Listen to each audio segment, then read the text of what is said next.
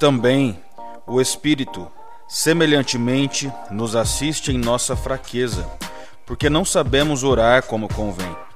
Mas o Espírito intercede por nós sobremaneira, com gemidos inexprimíveis. E aquele que sonda os corações sabe qual é a mente do Espírito, porque segundo a vontade de Deus é que ele intercede pelos santos. Sabemos que todas as coisas cooperam para o bem daqueles que amam a Deus, daqueles que são chamados segundo o seu propósito.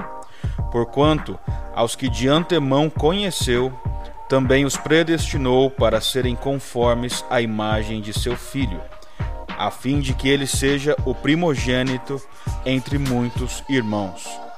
E aos que predestinou, a estes também chamou, e aos que chamou, a estes também justificou, e aos que justificou, a estes também glorificou.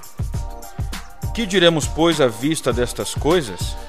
Se Deus é por nós, quem será contra nós? Aquele que não poupou o próprio filho, antes por todos nós o entregou, porventura não nos dará graciosamente com ele todas as coisas? Quem intentará acusação contra os eleitos de Deus? É Deus quem os justifica. Quem os condenará?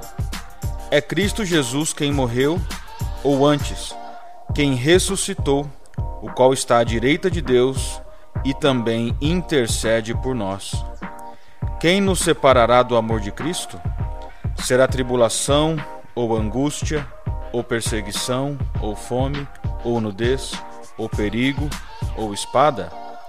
Como está escrito: Por amor de ti somos entregues à morte o dia todo. Fomos considerados como ovelhas para o matadouro. Em todas estas coisas, porém, somos mais que vencedores por meio daquele que nos amou. Porque eu estou bem certo de que nem a morte, nem a vida, nem os anjos, nem os principados, nem as coisas do presente, nem do porvir, nem os poderes, nem a altura, nem a profundidade, nem qualquer outra criatura poderá separar-nos do amor de Deus que está em Cristo Jesus, nosso Senhor.